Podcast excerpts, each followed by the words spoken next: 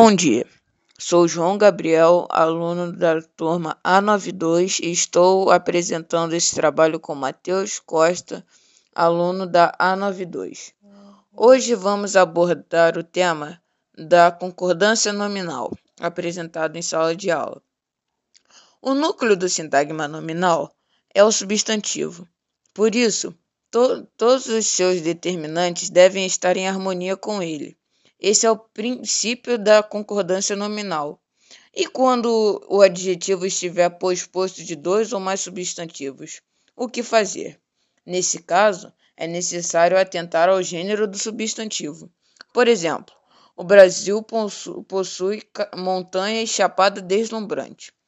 A concordância nominal não é difícil, basta refletir antes de usar as regras. Lembre-se que o contexto e o conhecimento morfológico adquiridos ao longo do processo de aprendizagem ajudam muito na sintaxe de concordância.